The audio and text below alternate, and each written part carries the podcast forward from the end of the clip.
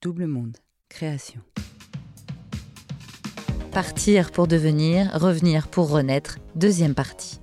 Vous écoutez la suite du témoignage de Laurent Guérin. Si vous ne l'avez pas fait, écoutez la première partie sur vos plateformes d'écoute préférées. Bonjour, c'est Laurent Guérin et dans cette partie, je vais vous raconter comment, à plus de 40 ans, je suis rentré en France.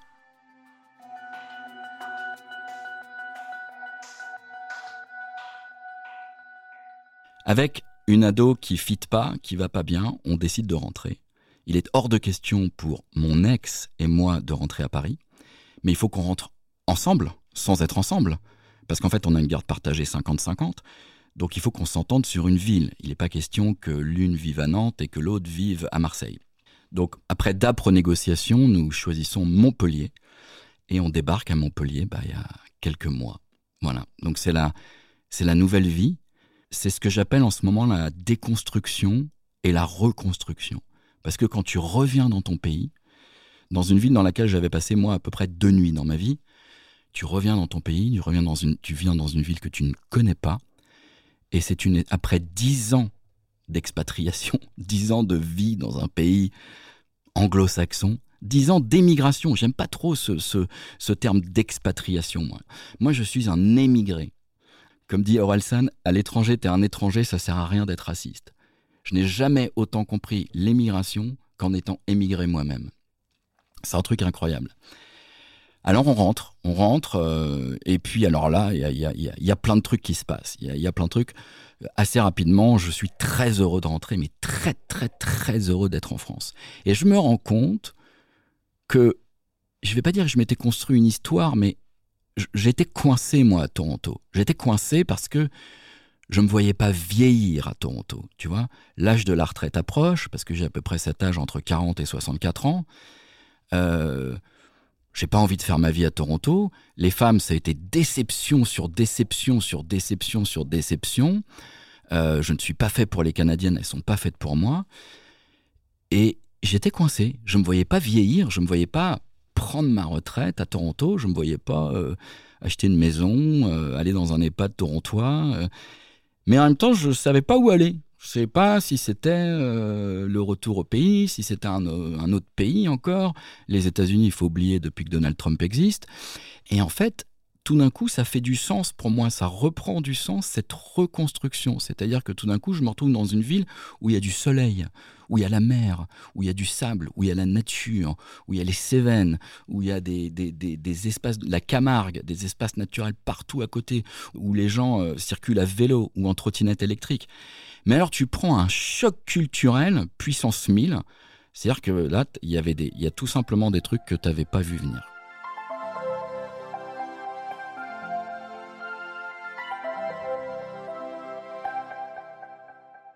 Moi, pour avoir été donc en, dépression, euh, j'ai beaucoup travaillé sur moi. J'ai commencé à méditer. J'ai lu euh, Le pouvoir du moment présent de Eckhart Tolle, comme l'indiquait euh, ton invité Maurice Barthélémy récemment. Fantastique livre. Et j'ai beaucoup progressé en spiritualité. Donc ces dix années passées à l'étranger, c'était pas seulement des années d'ouverture. Hein. Toronto est une ville extrêmement multiculturelle, une ville où il y a beaucoup de diversité, où 51% des gens qui y habitent ne sont pas nés au Canada. On est tous étrangers, il y a une solidarité, même si on on, fait pas des barbecues ensemble, il y a une, certaine solidarité, une acceptation. Et puis, j'ai donc beaucoup plus d'ouverture dix ans plus tard sur le monde et sur les gens. Et j'ai un regard différent, tout simplement. Alors tu vois, euh, un truc par exemple euh, idiot, j'avais toujours pensé que Palavas-les-Flots c'était ringard. Mais c'est normal en fait, parce que dans des sketchs, il y a des humoristes qui disent que c'est ringard. J'ai entendu encore récemment un sketch où ça disait le camping de Palavas-les-Flots. Mais moi j'ai trouvé Palavas-les-Flots extra en fait. Il y a, je pensais que la Grande Motte était naze. Mais en fait, quand tu habites à la Grande Motte ou pas loin de la Grande Motte, mais quel bonheur de pouvoir aller à la plage à la Grande Motte et d'emmener tes gamins manger une glace délicieuse à la Grande Motte. Il fait beau, tu te baignes, il y a la mer si tu veux, c'est dur à dire pour moi, mais c'est cette espèce de parisianisme qu'on a quand on est jeune, cette espèce d'arrogance envers les provinciaux, envers les, ce que qui, qui, appelait les Français la France d'en bas, c'est Nicolas. Euh, la France d'en bas, la France populaire, la France plus pauvre. en fait, moi, au Canada, j'ai côtoyé des gens de, de tous horizons, mais sans le savoir. Sans le savoir, parce que c'était un autre pays. Et là, tout d'un coup, je me retrouve à côtoyer des gens également de tous horizons.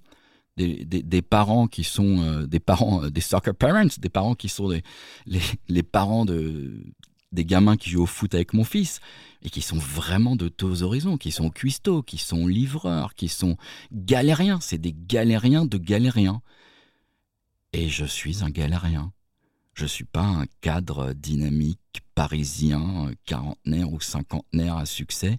Je suis un galérien. Et tout d'un coup, je me retrouve galérien parmi les galériens. quoi. J'habite derrière une cité euh, gitane. Et tous les gens disent ouais, ça craint là-bas, c'est nul, il y a eu trafic de drogue et tout. Bah, moi j'adore. J'adore.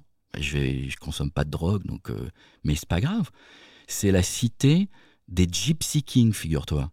C'est la cité où, euh, de la famille Baliardo, où il y a euh, un des cofondateurs de- des Gypsy Kings. Et j'habite dans une maison qui a appartenu aux Gypsy Kings. Des trucs complètement dingues, quoi. Alors, les Gypsy Kings, ils étaient à la fois de Arles et de Montpellier.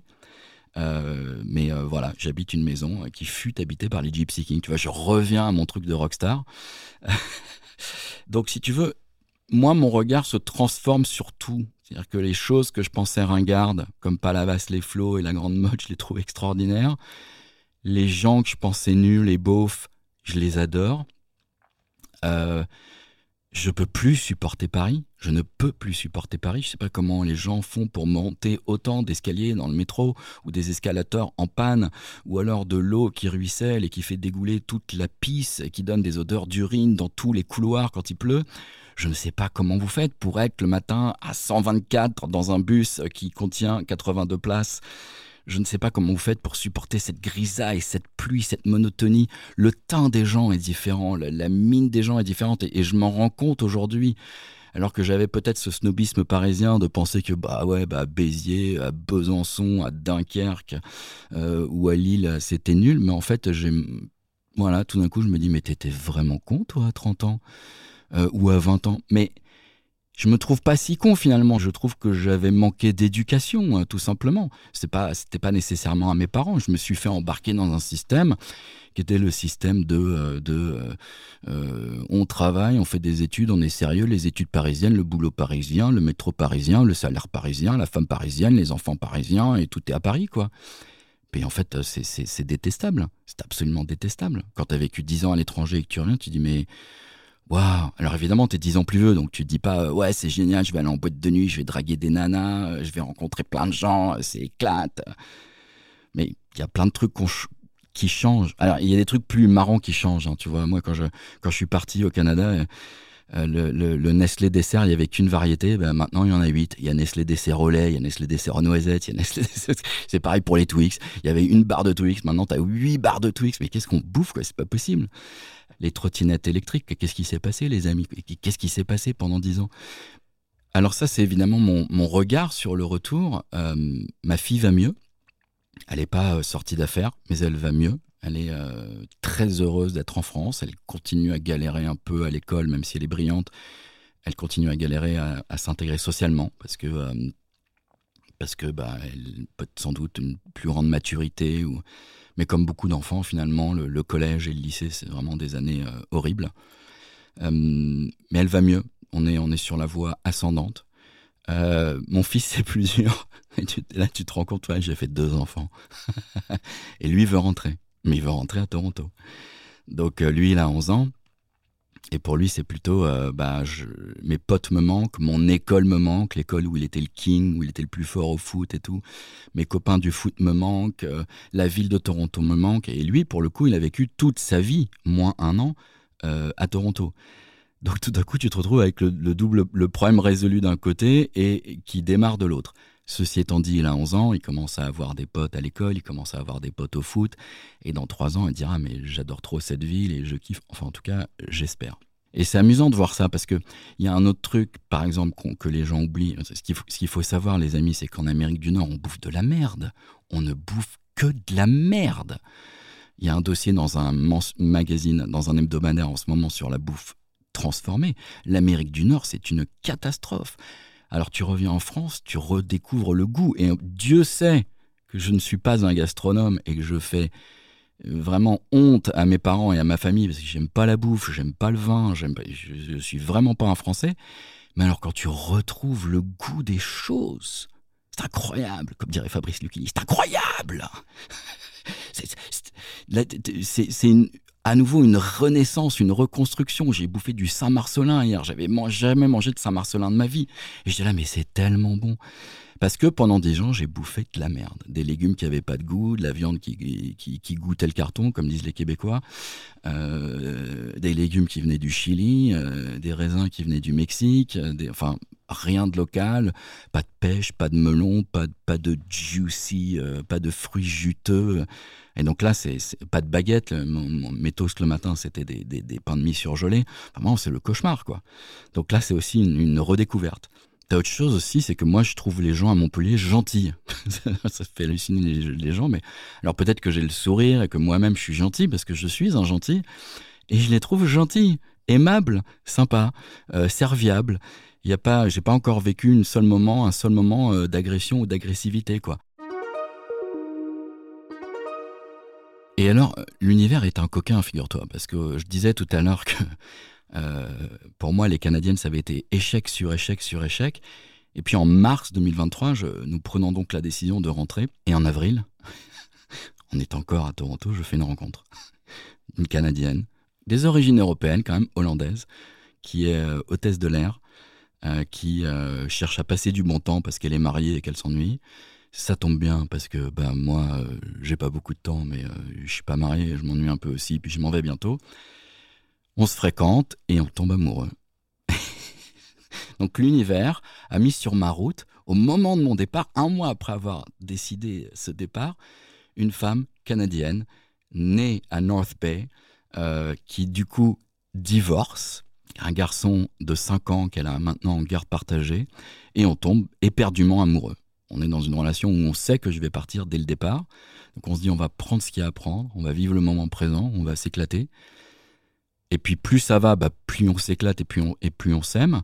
Alors on se dit, bah, qu'est-ce qu'on va faire quoi? Parce que de toute façon, moi je rentre, ça c'est sûr. Euh, et toi, tu peux pas euh, suivre.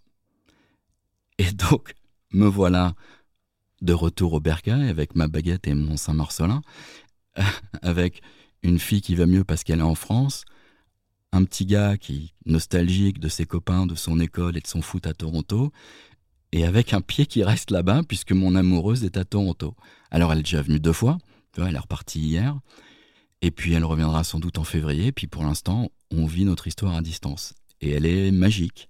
Elle est magique cette histoire, elle est à distance. Les gens qui disent c'est pas possible, les gens qui disent oui oui c'est possible. Euh, quand tu es amoureux finalement tu te poses te poses pas tellement la question, tu vis le truc jusqu'à ce que tu puisses plus le vivre, jusqu'à ce que la vie te rappelle un peu à l'ordre ou pas ou, ou, part dans ton sens. C'est un peu ce que je retiens de, tout ça, si tu veux. C'est qu'à un moment, dès que tu laisses dérouler un peu trop, paf, t'as la vie qui te rappelle ou qui te lâche un coup d'élastique sur les doigts ou dans l'œil. Et puis après, euh, tu refais la même erreur parce qu'on n'apprend jamais. C'est illusoire de penser qu'on apprend. On, est sur cette terre pour apprendre et pour grandir, et notamment pour grandir spirituellement, mais on retient pas beaucoup. Donc tu te laisses à nouveau un petit peu aller, tu fais un deuxième enfant, et clac, la vie te renvoie un grand coup d'élastique dans le deuxième œil. tu dis, ok, attends, ça, ça va pas. Mais progressivement, tu montes en compétence, en fait. Progressivement, tu, finis par savoir ce qui t'emmerde le plus, ou ce que tu veux pas, ou ce que tu veux, où est-ce que tu as pu te tromper dans ton passé, ou est-ce que éventuellement tu t'es trompé en choisissant ton ou ta partenaire, ou est-ce que tu... Et tu... Plus ton esprit s'ouvre à ça, euh, et plus tu reconnais, tu acceptes que tu aies fait des erreurs, parce que fait, c'est même pas des erreurs, ce sont des parcours de vie. Ton parcours de vie, il est semé de succès, de, chemins détournés, il est semé de plein de choses, de découvertes de Nestlé Dessert, de, d'hôtesses de, l'air, euh, d'enfants qui vont pas bien. Mais l'essentiel, c'est que tes enfants soient en vie, quoi. c'est que toi, tu sois en vie, et c'est que toi, tu sois heureux. Et, et à chaque fois que tu prends un coup d'élastique dans la gueule, tu vas dire, ok, euh, la prochaine fois, j'essaierai que ça tape moins fort, en fait. Et si tu arrives à ce que ça tape moins fort, bah, tu as fait un grand pas vers le bonheur. Vous venez d'écouter 40, ce podcast est produit par Double Monde. Merci à Adrien Stiefel pour le montage et à Sébastien Ossona pour la musique.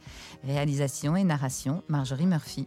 N'hésitez pas à vous abonner sur votre application de podcast préférée, Spotify, Apple, Deezer, Podcast Addict, Castbox, Amazon et bien d'autres, à nous laisser des étoiles et des commentaires quand cela est possible, et surtout à nous raconter vos 40 à vous. Faites-nous un signe sur notre Instagram, doublemonde-du8 podcast, ou par email à contact-double-monde.fr pour nous proposer une histoire. On est impatient de vous tendre le micro pour nous raconter votre bascule.